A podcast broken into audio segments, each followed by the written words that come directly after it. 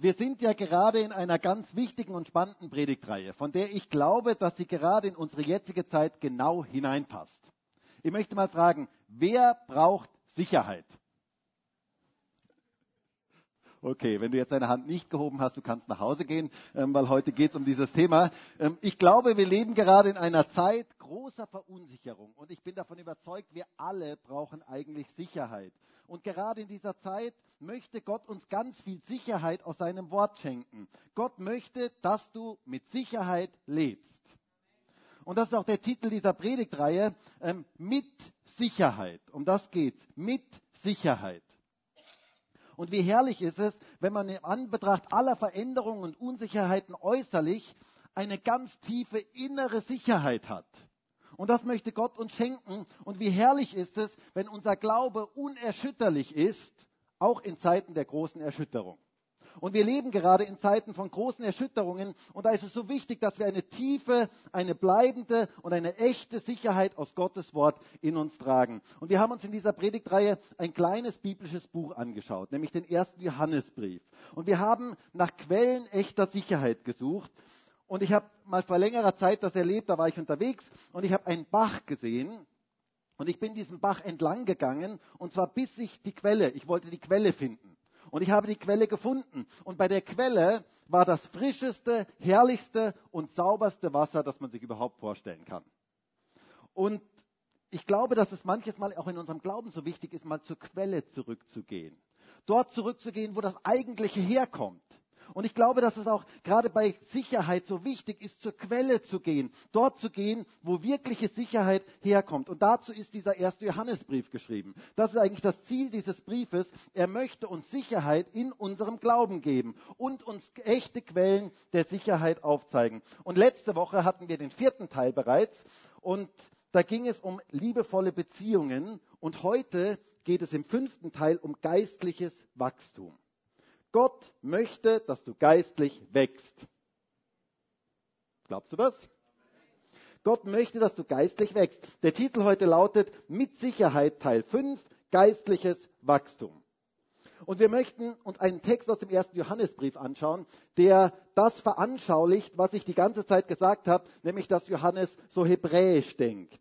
Ähm, dieser Text ist nämlich nicht sehr chronologisch aufgebaut, ähm, sondern er ist die ganze Zeit so wie eine Waschmaschine. Ich habe das ja schon mehrmals gesagt. Johannes spricht etwas an, dann sagt er das nächste, dann sagt er das nächste und dann fängt er wieder ganz von vorne an. Und dann tut er das auch ein bisschen ähm, unterteilen. Also so dieser rote Rock oder diese, ähm, diese blaue Jeans, die immer wieder vorbeikommt bei der Waschmaschine. Und gerade das sehen wir auch in diesem Text, den wir uns heute anschauen möchten. Ein Text über geistliches Wachstum. Ein Thema, das im 1. Johannesbrief ganz viel vorkommt, denn Gott möchte, dass du geistlich wächst. Und geistliches Wachstum macht dein Leben sicher. Und nebenbei, es ist eine ganz wichtige Prävention gegen Irrlehren und gegen falsche Dinge, die unser Leben beeinflussen möchten. Du sollst geistlich erwachsen werden, reif werden. Lesen wir mal 1. Johannes 2, Vers 12 bis Vers 14. 1. Johannes 2, Vers 12 bis Vers 14. Da heißt es, ich schreibe euch Kinder, weil euch die Sünden vergeben sind um seines Namens willen. Ich schreibe euch Väter, weil ihr den erkannt habt, der von Anfang an ist. Ich, hab, ich schreibe euch, ihr jungen Männer, weil ihr den Bösen überwunden habt. Ich habe euch geschrieben, Kinder, weil ihr den Vater erkannt habt. Ich habe euch Väter geschrieben, weil ihr den erkannt habt, der von Anfang an ist. Ich habe euch, ihr jungen Männer, geschrieben, weil ihr stark seid und das Wort Gottes in euch bleibt und ihr den Bösen überwunden habt.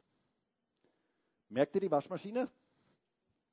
Merkt ihr, dass das nicht so ganz chronologisch ist? Das geht immer wieder im Kreis. Also hier gehen diese Gedanken immer wieder im Kreis. Aber es gibt eigentlich hier drei Entwicklungsstufen in unserem Leben, die wir uns heute etwas genauer anschauen möchten. Gott möchte, dass du geistlich wächst. Er möchte uns reifen lassen und er möchte, dass wir geistlich vorankommen.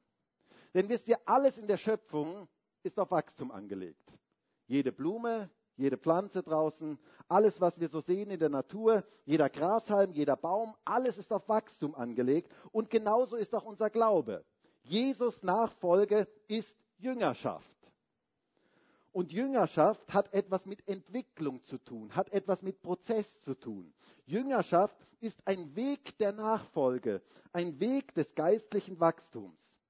Wisst ihr, ich finde es sehr interessant, dass wir uns heute gerne Christen nennen. Und wir sagen ja gerne, ich bin Christ. Aber interessanterweise von der Bibel her, ähm, das Wort Christ wurde eigentlich nur verwendet, ähm, das haben die Leute draußen zu den ersten Jüngern gesagt. Und das steht nur ein einziges Mal in der Bibel, dass die draußen gesagt haben, das sind Christen. Aber die ersten Christen selber nannten sich Jünger.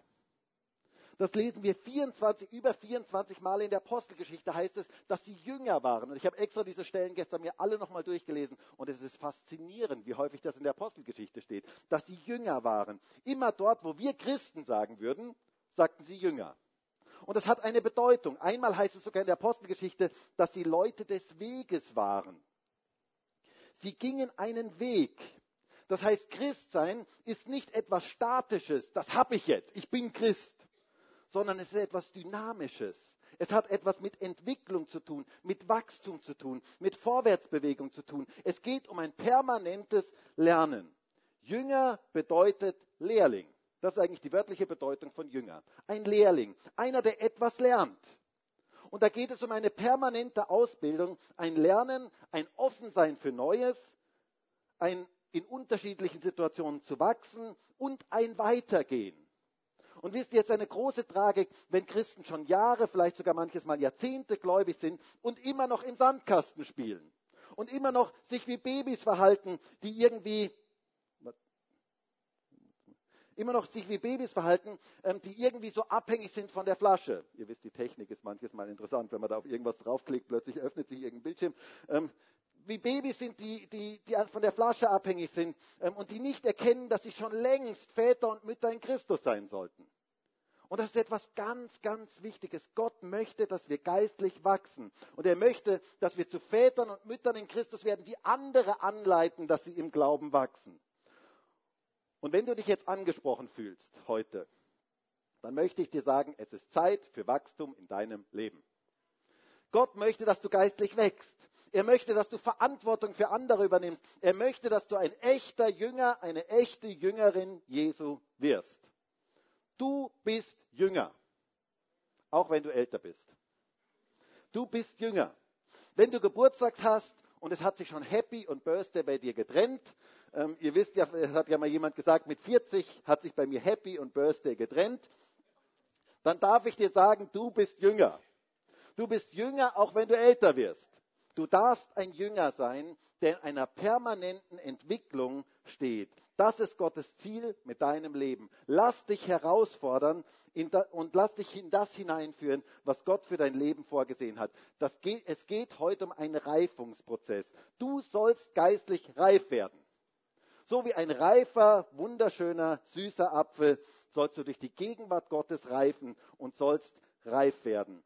Und hier in unserem Text geht es um drei Dimensionen der geistlichen Entwicklung, des geistlichen Wachstums. Und die möchten wir uns heute mal anschauen. Die möchte ich mal mit diesen Bällen veranschaulichen. Und das erste, die erste Dimension des geistlichen Wachstums ist die geistliche Kindheit.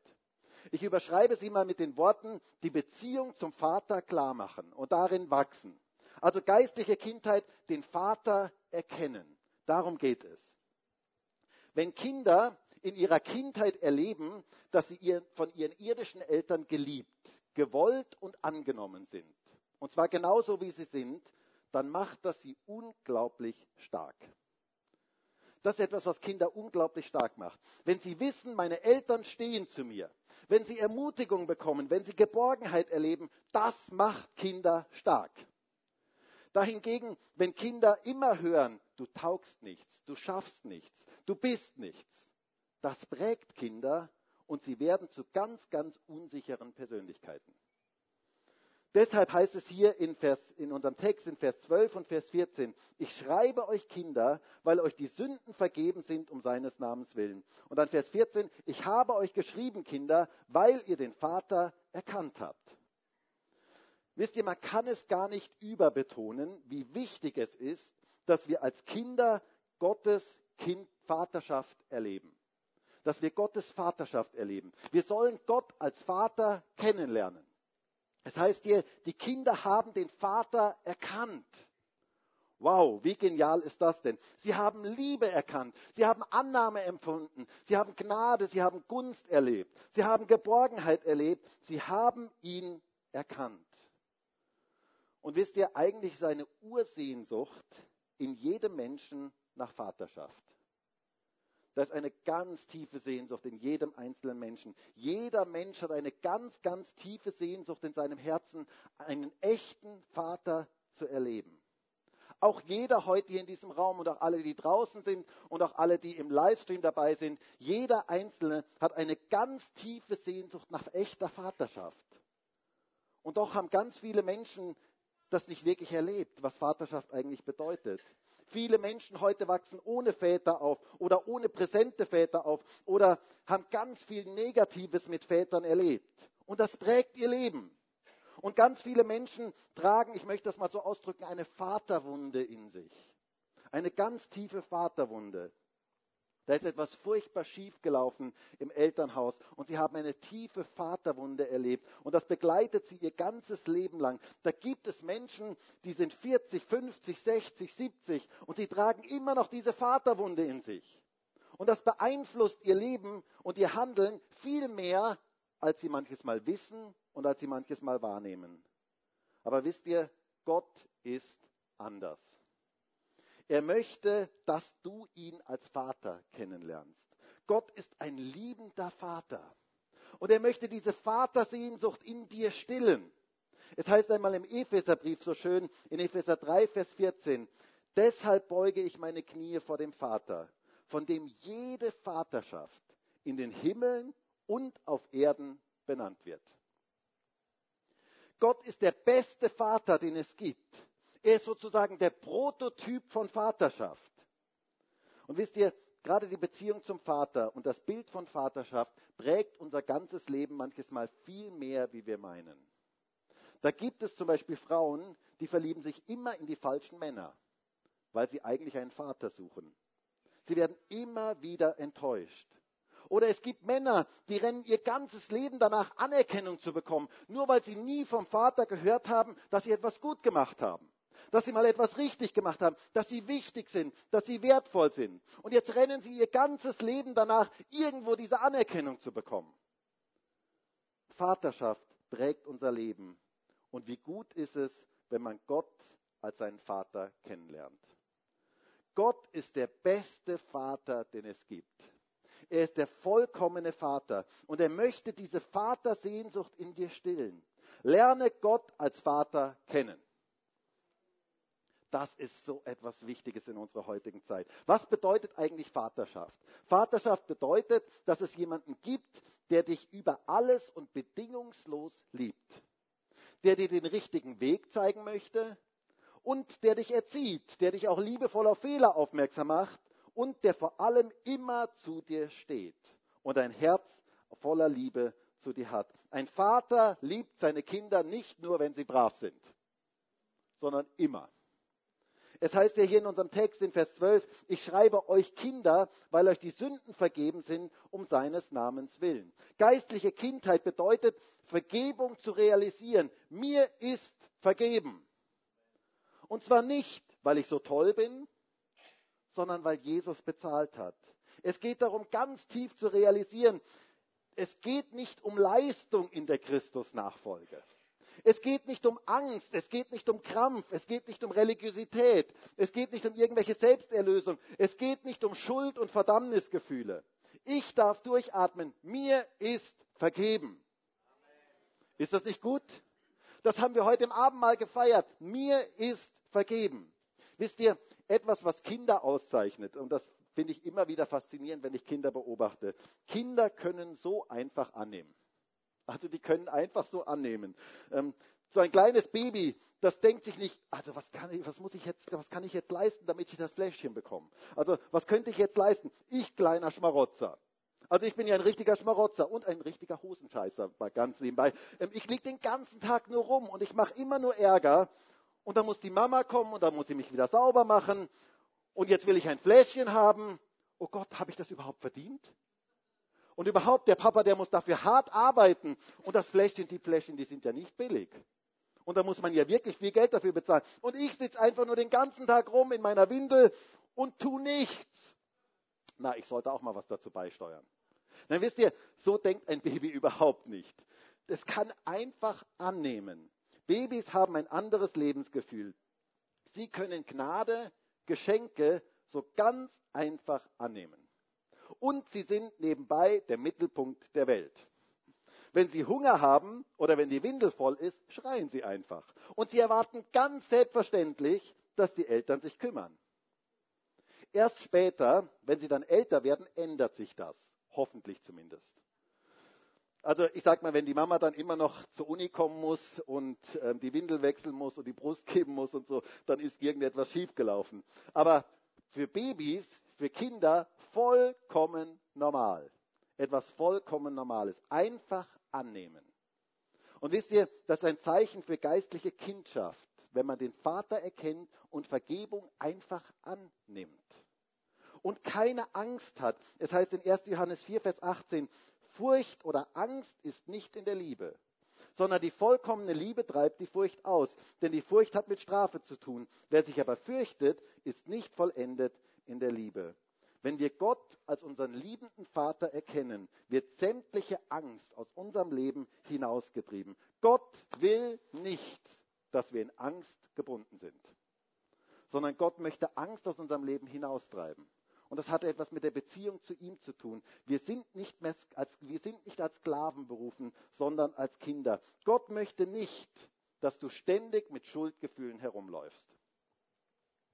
Wisst ihr, ich kenne so viele Christen, die laufen ständig mit irgendwelchen Schuldgefühlen herum. Und ich finde es so schön, wie es Johannes in 1. Johannes 3, ähm, Vers 19 ausdrückt. Und ich liebe diesen Vers. Und wenn du mit Schuldgefühlen zu tun hast, dann lies diesen Vers. Nimm diesen Vers in dich auf. 1. Johannes 3, Vers 19. Hieran werden wir erkennen, dass wir aus der Wahrheit sind. Und wir werden vor ihm unser Herz zur Ruhe bringen. Dass, wenn das Herz uns verurteilt, Gott größer ist als unser Herz und alles kennt. Verurteilt dich dein Herz manchmal? Dann möchte ich dir sagen, Gott verurteilt dich nicht, sondern er liebt dich. Er ist dein liebender Vater und er möchte dir vergeben. Und wenn dein Herz dich verurteilt, darfst du zum Vater laufen, in seine Arme laufen, denn er möchte dir vergeben. Denn er ist größer als dein Herz und er kennt alles. Er kennt dich. Er kennt dich besser wie jeder andere ich möchte dir etwas sagen, er kennt dich sogar besser wie du selber. Weißt du das? Oder weißt du, wie viele Haare du heute auf deinem Kopf hast? Hast heute Morgen nachgezählt. Er weiß es. Er kennt dich besser, wie du dich selber kennst. Und wisst ihr, Gott kennt dich und er liebt dich und er möchte dir vergeben. Du kannst Menschen unglaublich viel vorspielen, aber Gott nicht. Er kennt dich und er liebt dich und er möchte dir vergeben. Deshalb komm zu ihm, deinem liebenden Vater. Das ist die erste Dimension unseres geistlichen Wachstums, von dem Johannes hier spricht. Gottes Vaterschaft erkennen. Kommen wir zur zweiten Dimension. Reden wir über die geistliche Jugend. Geistliche Jugend. Das bedeutet stark sein und den Bösen überwinden. Es heißt hier in Vers 13 und Vers 14, ich schreibe euch, ihr jungen Männer, weil ihr den Bösen überwunden habt. Und dann Vers 14, ich habe euch, ihr jungen Männer, geschrieben, weil ihr stark seid und das Wort Gottes in euch bleibt und ihr den Bösen überwunden habt. Den Bösen überwinden. Das Böse, den Bösen besiegen. Das ist etwas, was geistlich Jugendliche ausmacht. Und wisst ihr, ich finde, das passt genau auch in die Jugendzeit. Jugendliche wollen sich reiben. Sie wollen sich durchsetzen. Jugendliche, wie soll ich das mal ausdrücken, haben so eine unschuldige Form der Arroganz. Eine unschuldige Form der Arroganz. Warum unschuldig? Weil sie es selber nicht merken. Also wisst ihr, wenn Kinder noch so klein sind, so vier, fünf, sechs und so, dann ist der Papa der Größte und der Beste. Also das war so eine tolle Phase für mich als Vater, als meine Kinder noch so klein waren. Der Papa war fast der, eigentlich quasi der liebe Gott irgendwie. Der kann einfach alles. Und dann werden sie irgendwann älter, dann kommen sie in die Pubertät und dann ist der Papa nur noch peinlich. Also der ist nur noch peinlich, der ist der letzte Versager, der ist der letzte Loser, der hat gar keine Ahnung vom Leben. Und wenn du vielleicht heute da bist und du bist gerade in dieser Phase, so 14, 15, 16 oder so, ähm, oder vielleicht auch im Livestream jemand zuschaut, dann darf ich dich trösten. Bis du 21 bist, ist der Papa wieder ganz normal. Also der wird schon wieder ganz normal. Ähm, aber wisst ihr, Jugendliche sind manchmal so gesegnet mit einer wunderbaren, unschuldigen Arroganz. Das fällt erst auf, wenn man älter wird. Das ist so ähnlich wie mit dem Riechen. Ähm, kennst du das, wenn Menschen so riechen? Also so nach Schweiß zum Beispiel riechen. Ähm, riech mal kurz deinem, unter deinem Arm, ob du riechst. Ähm, also sobald du das merkst, dass du riechst, gehst du duschen. Aber solange du es nicht merkst, merken es nur die anderen. Und so ähnlich ist es ähm, bei, bei dieser jugendlichen Arroganz. Und das ist auch gar nichts Schlimmes. Ich glaube sogar, dass es so gewollt ist. Ich glaube sogar, dass es so sein muss. Jugendliche wollen die Welt verändern. Sie haben Energie, sie haben Kraft, sie wollen etwas tun. Und das ist ein Geschenk, wenn jede Generation wieder neu diesen Wunsch hat, wir wollen die ganze Welt verändern. Wir wollen echt was verändern in dieser Welt. Diese geistlich Jugendlichen haben den Bösen überwunden. Sie stehen auf gegen Ungerechtigkeit. Sie stehen gegen das Böse. Sie möchten Sieger sein. Und das ist etwas Wunderbares. Wir dürfen in Jesus Sieger sein. Das ist so wichtig. Du sollst ein Sieger sein durch Jesus Christus. Paulus sagt es so schön in Römer 8, Vers 37. Aber in diesem allen sind wir mehr als Überwinder oder Hypersieger durch den, der uns geliebt hat. Wir sind mehr als Sieger. Im Griechischen heißt es hier wirklich Hypersieger. Das ist Wort ist ein zusammengesetztes Wort. Hypersieger. Du darfst ein Hypersieger sein. Das ist absolut genial. Gott möchte dich zum Sieg führen. Oder Johannes sagt es folgendermaßen in 1. Johannes 5, Vers 4, denn alles, was aus Gott geboren ist, überwindet die Welt. Und dies ist der Sieg, der die Welt überwunden hat, unser Glaube. Wir haben die Welt überwunden und wir sind Sieger über die Welt und die Dunkelheit dieser Welt. Das ist so der Spirit der jungen Erwachsenen. Die wollen etwas verändern. Die leben dafür, dass der Sieg Jesu in diese Welt hineinkommt, in dieser Welt sichtbar wird und sein Reich sich ausbreitet. Und wisst ihr, das ist eine ganz wichtige Dimension der jungen Erwachsenen. Ich denke da an David aus der Bibel dieser 15-Jährige, der an die Front kam. Und seine erwachsenen Brüder waren alle dort, ausgebildete Kämpfer. Und David kam dort als Pizzabote ähm, an die Front. Pizzabote, du fragst, äh, Pizzabote, steht das in meiner Bibel? Ja, das steht in deiner Bibel. Lies mal nach. Also da ist die Rede von Brot und Käse und das in der Wüste gibt Pizza, Pizza Margherita und so weiter. Ähm, aber wie auch immer, okay, das wollen wir jetzt gar nicht theologisch ähm, auseinanderlegen. Auf jeden Fall, er sieht dort wie dieser Riese, dieser drei Meter große Riese, dieser Philister, die Schlachtreihen des lebendigen Gottes verhöhnt. Und dieser Ju Jugendliche hält es einfach nicht aus. Er sagt, hey Leute, was ist denn mit euch los? Was ist denn mit euch los? Habt ihr nicht gehört, was dieser Typ da gerade gesagt hat? Der redet gegen Gott. Das kann man doch nicht einfach so hinnehmen, das kann man doch nicht einfach so stehen lassen. Und er geht in den Kampf gegen diesen Riesen. Das sind geistlich Jugendliche. Sie überwinden das Böse. Sie wollen die Gesellschaft verändern. Sie wissen, ich bin in diese Welt hineingestellt, um einen Unterschied zu machen. Ich bin in meiner Firma, an meinem Arbeitsplatz, in der Uni, an, in der Schule, um etwas zu verändern, etwas zu bewegen. Ich lebe für Gottes Reich sein Reich komme und sein Reich soll sich durch mein Leben ausbreiten. Und wisst ihr, diese Dimension der geistlich Jugendlichen ist so wichtig in unserem Leben. Eine ganz wichtige Sache. Sie sind Gewinner. Sie wollen siegreich vorwärts gehen. Sie haben geistliche Muskeln.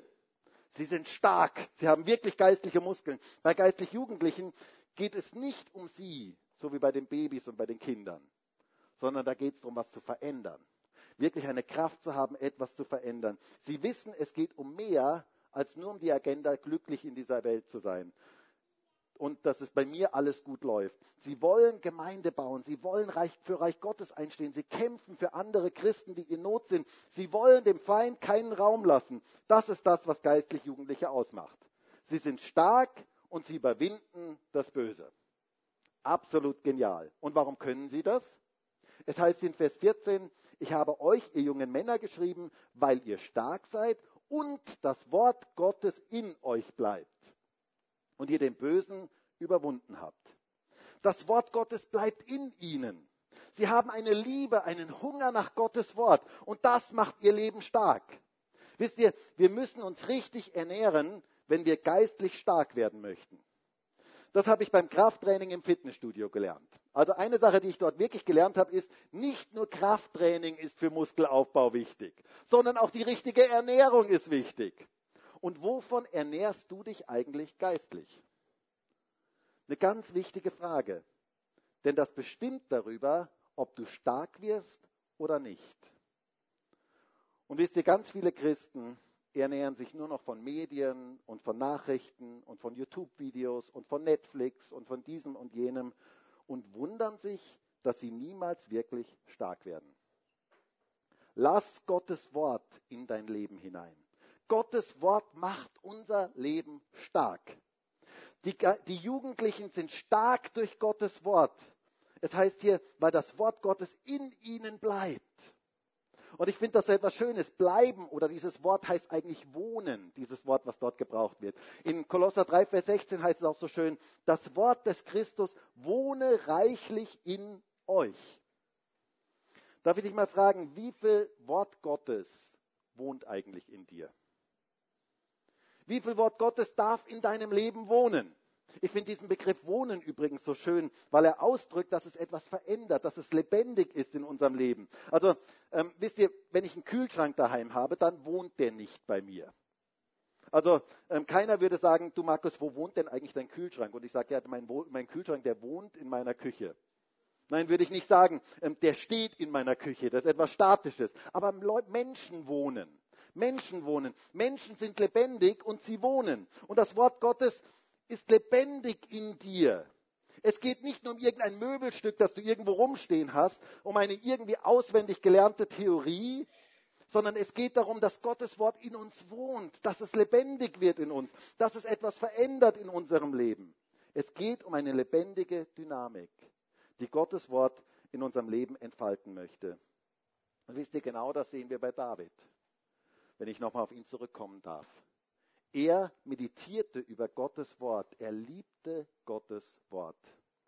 Ich möchte es ganz klar sagen, ein bibelloser Christ, jemand, der nicht Gottes Wort in sich trägt, ist auf Dauer ein kraftloser Christ.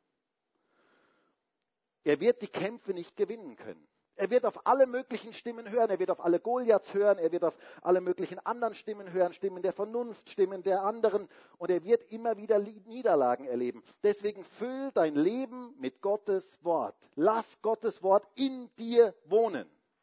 Wie hat Jesus die geistlichen Kämpfe in der Wüste, als er in der Wüste versucht wurde, wie hat er den Teufel besiegt? Es steht geschrieben.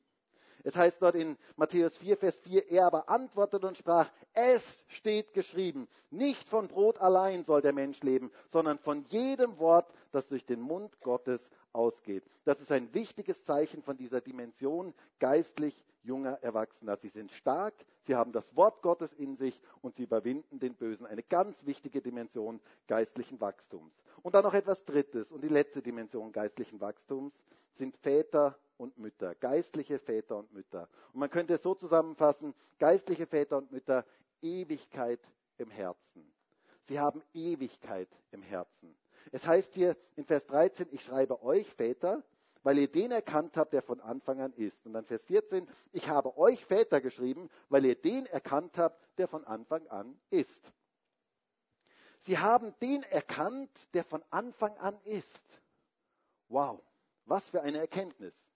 Und jetzt könnte man vielleicht fragen, jetzt könntest du vielleicht fragen, aber Markus, Moment, was ist denn jetzt der Unterschied zu den Kindern? Die Kinder haben doch auch den Vater erkannt.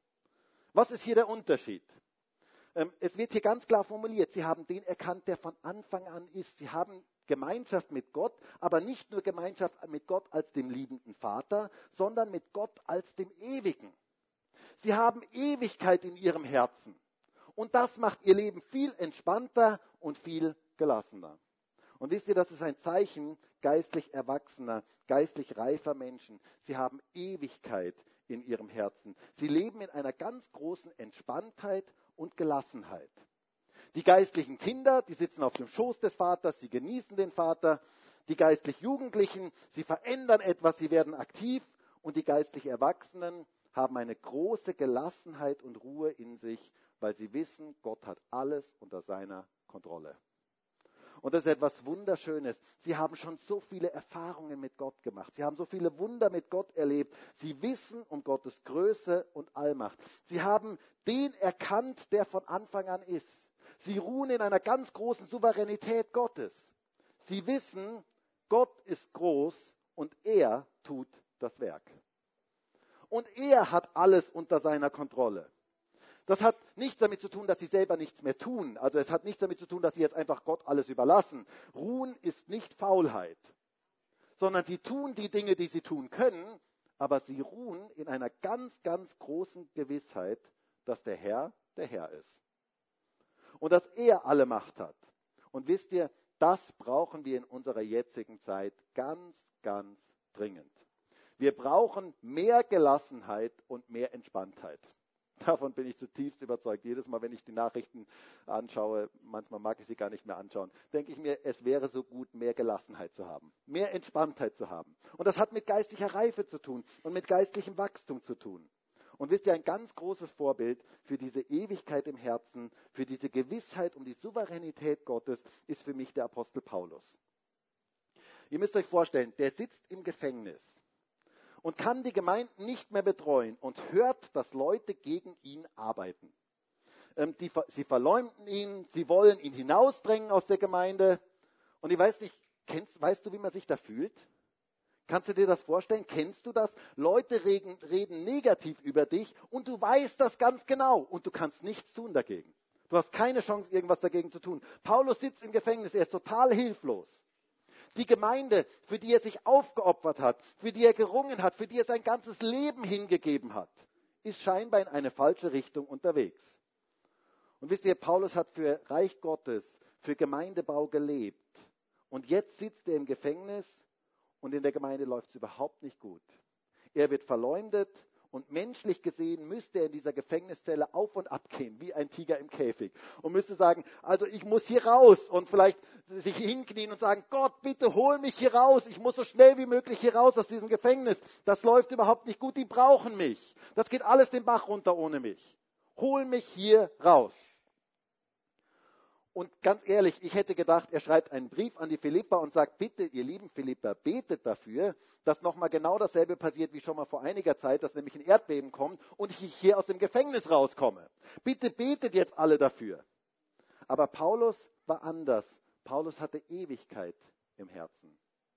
Er wusste, Gott kommt zum Ziel und er hat alles unter seiner Kontrolle. Er kannte den, der von Anfang ist.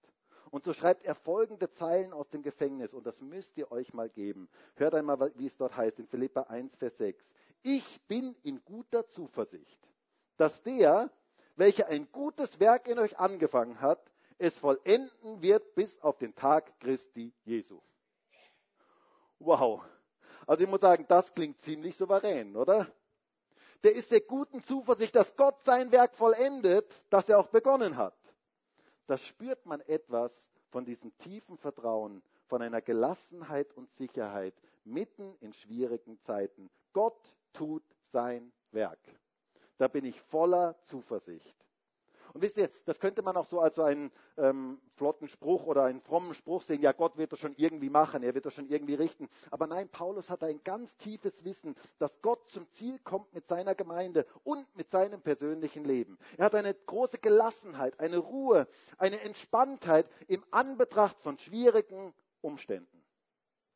Und wisst ihr, das ist das Zeichen für geistliche Reife. Das ist etwas, was geistliche Väter und Mütter gelernt haben. Jesus baut sein Reich seit 2000 Jahren. Und du und ich, wir dürfen mitarbeiten. Genial, oder? Wir dürfen mitarbeiten. Aber er hat schon seine Gemeinde gebaut vor uns und er wird auch seine Gemeinde bauen nach uns. Und ich habe nicht gelesen in der Kirchengeschichte, dass es irgendjemanden gab, wo Gott gesagt hat, ähm, naja, der ist jetzt zwar schon 800 Jahre alt, aber den brauche ich noch auf dieser Erde, ohne den geht's nicht. Ähm, der muss noch hier bleiben, also den kann ich auf keinen Fall heimholen. Ähm, nein, Gott baut sein Reich. Gott baut sein Reich. Ich kenne den Ewigen. Ich kenne den, der alle Macht hat. Und es gab mal ein nettes T-Shirt, da stand drauf, die Friedhöfe dieser Welt sind voll mit Menschen, die sich alle für unverzichtbar hielten. Wisst ihr, Gott baut sein Reich. Und er ist viel größer, als wir denken. Und das ist das, was geistlich Erwachsene prägt, dass sie den Ewigen kennen, dass sie Ewigkeit im Herzen tragen. Darf ich dich mal fragen, kennst du den, der von Anfang an ist? Den Ewigen? Dem alles möglich ist? Dem keine Grenzen gesetzt sind? Weißt du, dass er alles unter Kontrolle hat, auch in deinem Leben? Auch in der jetzigen Situation, in der du vielleicht drinstehst, wo du die Kontrolle komplett verloren hast. Weißt du, dass er alles unter Kontrolle hat? Du darfst es wissen. Du darfst ruhen in dem Wissen um einen großen, allmächtigen Gott. Du darfst eine Ewigkeitsperspektive in deinem Leben entwickeln und kultivieren. Lebe von der Ewigkeit her. Betrachte mal dein Leben von der Ewigkeit her. Wisst ihr, ich möchte das nur so ganz praktisch mitgeben. Ich habe das manches Mal äh, schon gemacht. Ähm, wenn man so richtig, wenn du mal im Alltag so richtig im Stress bist, so richtig im Stress bist, dann setz dich mal hin, kurz hin und frag dich, welches von den Dingen, die dich jetzt so beschäftigen, in 100 Jahren noch Wert haben. Welches von den Dingen, die dich jetzt so beschäftigen, haben in 100 Jahren noch irgendeine Bedeutung? Und wisst ihr, das, dann bekommt unser Leben plötzlich Ewigkeitswert dann kriegen wir eine andere Perspektive in unserem Leben. Wir merken, was wichtig ist, was wirklich wichtig ist, was wirklich wert ist, unser Leben da hinein zu investieren. Und ich wünsche mir, dass wir alle so eine Ewigkeitsperspektive in unserem Leben haben. Sie haben den erkannt, der von Anfang an ist. Das brauchen wir. Und das ist das, was wir in dieser Zeit ganz, ganz dringend brauchen. Geistliche Reife. Vertrauen in Gott, dass es wächst in unserem Leben, dass du ihm mehr zutraust. Das ist das dritte, die dritte, der dritte Ball. Ich weiß gar nicht, ob ich den dritten Ball überhaupt genommen habe schon. Also auf jeden Fall, das ist der dritte Ball. Ähm, geistliche Väter und Mütter haben Ewigkeit in ihrem Herzen. Ich möchte zum Schluss kommen. Und ich möchte noch etwas, auf etwas ganz Wichtiges hinweisen. Ihr habt vielleicht gemerkt, dass ich versucht habe, nicht von geistlichen Wachstumsphasen zu reden, sondern von Dimensionen des Wachstums. Das sind Dimensionen des Wachstums. Denn ich glaube nicht, dass das so abgeschlossene Phasen sind, so Levels sind, so wie beim Computerspiel oder bei PS5, ist ja jetzt neu rausgekommen, ähm, PS5, so ein Level, den man erreicht hat und wo man dann den nächsten Level erreichen muss und jetzt bin ich aus der Kindheit raus und jetzt bin ich dann Jugendlicher und so weiter. Ähm, das glaube ich nicht, dass das so verschiedene Phasen sind, sondern ich glaube vielmehr, dass es Dimensionen unseres Lebens sind, die wir gleichzeitig brauchen. Und denn auch, auch ähm, Erwachsene bleiben ja irgendwie Kinder von den Eltern. Also es gibt diese drei Dimensionen unseres Glaubens. Und ich möchte das mal mit diesen drei Bällen vergleichen. Diese drei Bälle, wenn ich sie jetzt jonglieren könnte, ich habe es gestern na, ich habe es nicht probiert, ehrlich gesagt. Ähm, aber ich habe noch überlegt gestern Abend, ob ich das irgendwie lernen sollte. Aber gestern Abend war es ein bisschen zu spät. Auf jeden Fall, ihr kennt das vielleicht, wenn man so jongliert, wenn man diese Bälle jonglieren kann ähm, und diese drei Bälle gleichzeitig in der Luft hält. Und ich glaube, dass es ganz genauso in unserem Leben ist. Dass es wichtig ist, dass wir diese drei Bälle gleichzeitig in unserem Leben jonglieren. Dass wir alle drei Bälle in der Luft halten und dass wir erkennen, Gott ist mein Vater dass das etwas ganz, ganz Wichtiges in unserem Leben ist. Der erste Ball, dass wir stark werden und dass wir den Bösen überwinden. Und der dritte Ball, dass wir Ewigkeit im Herzen haben. Und wenn ein Ball uns runterfällt, dass wir ihn wieder neu aufnehmen. Und dass wir wieder neu anfangen, mit diesen Bällen in unserem Leben zu jonglieren. Geistliche Reife heißt, alle drei Bälle in unser Leben aufzunehmen. Du brauchst die geistliche Kindheit, du brauchst die geistliche Jugend und du brauchst, brauchst geistliche Vater- und Mutterschaft. Und alles drei ist wichtig, damit du geistlich wachsen kannst. Und Gott möchte, dass du und ich geistlich wächst. Wisst ihr, wenn es etwas braucht in dieser jetzigen Zeit, dann sind es geistlich reife Christen, die gelernt haben, die drei Bälle in der Luft zu halten. Und ich weiß ja nicht, wo du jetzt gerade stehst. Ich weiß ja nicht, welchen Ball du jetzt gerade brauchst. Vielleicht brauchst du diesen Ball ganz neu, Gott als deinen Vater zu erkennen. Vielleicht bist du auch geistlich jugendlich geworden und du hast gesagt, ich will die Welt verändern, ich will in die Welt hinaus und ich will was tun in der Welt. Und vielleicht ist dieser erste Ball dir hingefallen. Und dann ist es so wichtig, dass du ihn wieder neu aufnimmst. Dass du sagst, Gott, ich möchte dich als Vater erkennen. Ich darf in deiner Gegenwart einfach auch zur Ruhe kommen. Ich darf in deiner Gegenwart sein. Vielleicht brauchst du aber auch gerade diesen zweiten Ball. Vielleicht brauchst du dieses geistlich jugendlich sein, dass du stark wirst, dass du den Bösen überwindest, dass du siegreich bist. Vielleicht ist es für dich dran zu kämpfen und zu siegen. Vielleicht ist es für dich dran, Land einzunehmen in deinem Leben. Und dann darfst du diesen Ball heute ganz neu aufgreifen. Und vielleicht ist auch dieser dritte Ball ganz speziell für dich dran, diese Dimension geistlichen Wachstums, wo du Ewigkeit in deinem Leben hast, wo du Gott tiefer kennenlernst, wo du eine Gelassenheit entwickelst, weil du Gott einfach kennst, weil du weißt, er hat alles unter Kontrolle. Und ich würde heute so gerne für uns alle gemeinsam beten, dass wir diese drei Bälle, alle drei in unserem Leben in der Luft halten können. Und vielleicht können wir gemeinsam aufstehen. Und ich weiß ja nicht, welcher Ball jetzt für dich gerade dran ist. Ob es für dich jetzt vielleicht gerade dran ist, dass du Gott so als Vater ganz neu erkennst. Oder dass es für dich dran ist, stark zu sein, das Wort Gottes in dich aufzunehmen und den Bösen zu überwinden. Oder ob es für dich dran ist, einfach mal loszulassen und zu sagen, Gott, du hast alles unter deiner Kontrolle. Egal welcher Ball dir vielleicht auch hingefallen ist, wo du jetzt merkst, das ist das, was ich jetzt gerade brauche, ich würde dich so ermutigen, heute diesen Ball aufzunehmen und zu sagen, Gott, bitte hilf mir dabei, dass ich in diese Dimension geistlichen Wachstums hineinkomme. Herr, und ich danke dir dafür, dass du heute hier bist. Und ich danke dir für dein Wort, das so reich ist. Ich danke dir auch gerade für den ersten Johannesbrief, der so viel mit geistlichem Wachstum zu tun hat. Und Herr, du möchtest, dass wir alle geistlich wachsen. Du möchtest, dass wir geistlich vorwärts kommen. Du möchtest, dass wir zu geistlich reifen Christen werden. Herr, und ich wünsche mir so sehr, dass wir alle heute, die wir hier in diesem Gottesdienst sind und auch alle, die im Livestream dabei sind, dass wir geistlich erwachsen werden, dass wir geistlich reif werden und dass wir in das hineinkommen, was du für uns vorgesehen hast. Herr, du kennst jeden Einzelnen heute hier, du kennst auch jeden im Livestream. Du weißt, welchen Ball jetzt jeder Einzelne braucht, welcher Ball vielleicht auch hingefallen ist, welcher Ball wieder neu aufgenommen werden soll. Und ich bete darum, Heiliger Geist, dass du jetzt kommst und dass du jetzt Menschen ganz persönlich berührst, ihnen ganz persönlich begegnest, dass sie das ganz neu erleben dürfen, wie du sie wachsen lässt, wie sie in das hineinwachsen, was du für sie vorgesehen hast. Herr, ich danke dir für diese geistliche Kindheit, wo wir einfach in der Beziehung zu dir als dem Vater leben dürfen. Bin so dankbar dafür, dass wir einen Vater haben, den besten Vater, den es gibt. Bin so dankbar dafür, dass wir in deiner Gegenwart sein dürfen, dass du voller Liebe zu uns bist dass du uns nicht verurteilst, sondern dass du uns liebst, dass du uns vergeben möchtest, dass du uns wiederherstellen möchtest. Danke dafür, Herr. Danke für diese geistliche Jugend. Herr, dass wir stark werden dürfen durch dein Wort, dass wir in deiner Kraft vorwärts gehen dürfen, dass wir Land einnehmen dürfen. Danke dafür, Herr, dass du uns geistliche Muskeln geben möchtest durch die richtige Ernährung, durch dein Wort. Und danke dafür, dass wir vorwärts gehen dürfen und Land einnehmen dürfen. Und danke für diese geistlichen Väter und Mütter, wo du uns in diese Dimension hineinbringen möchtest, wo wir Ewigkeit in unserem Herzen haben, wo wir erkennen, du hast alles unter deiner Kontrolle. Du stehst über allem, du bist größer als alles.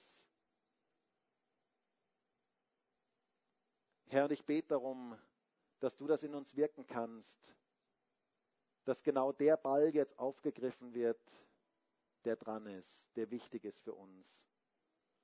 Und ich bete für jeden heute hier in diesem Gottesdienst und auch jeden im Livestream, dass wir diese drei Bälle in der Luft halten können und dass wir geistlich wachsen können, geistlich erwachsen werden können, geistlich reif werden können.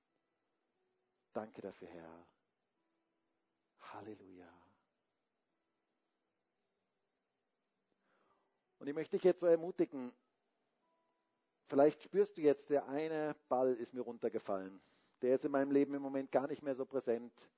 Dann würde ich dich so ermutigen, diesen Ball wieder neu aufzugreifen. Zu sagen, Gott, ich nehme jetzt diesen Ball auf und ich möchte jetzt in dieser Beziehung wachsen, in dieser Dimension in meinem Leben wachsen.